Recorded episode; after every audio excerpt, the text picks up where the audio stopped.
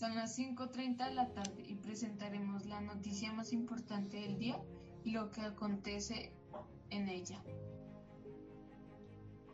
Colombia, junto a 194 países, adquirieron el día de hoy un compromiso con el medio ambiente en el cual consiste reducir los gases de efecto invernadero, el cual es el principal causante del aumento de la temperatura en la mayoría del mundo.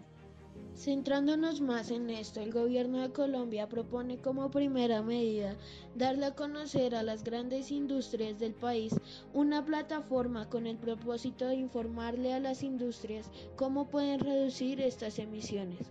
Así es, querido compañero. Para complementar la información, escucharemos las declaraciones dichas por el viceministro de, de Ambiente.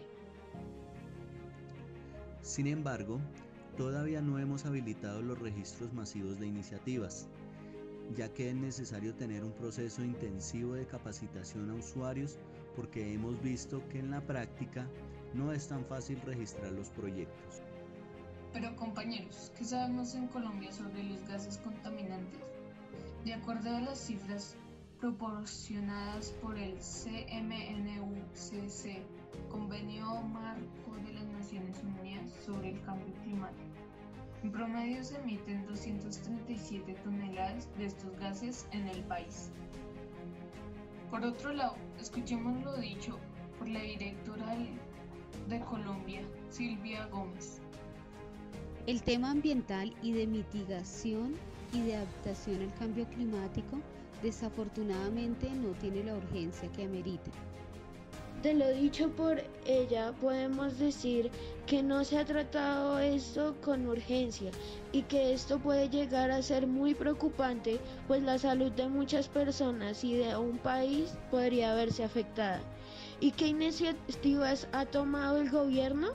Estos dos personajes mencionados anteriormente suelen tener contrariedad y dar sus opiniones completamente diferentes.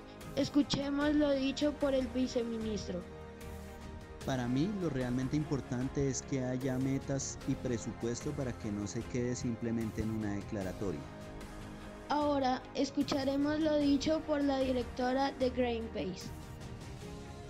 Sigue habiendo muchos incentivos para la extracción y hay muchas deficiencias frente a la transición hacia energías renovables y energías de no combustibles fósiles.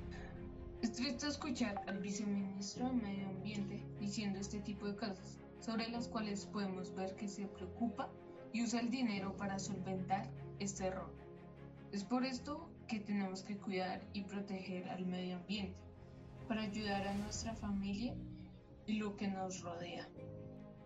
Así es, no botemos la basura al piso, usemos las bicicletas o el transporte público y las soluciones que nos brindan en muchas ocasiones para que podamos tener una mejor calidad de vida.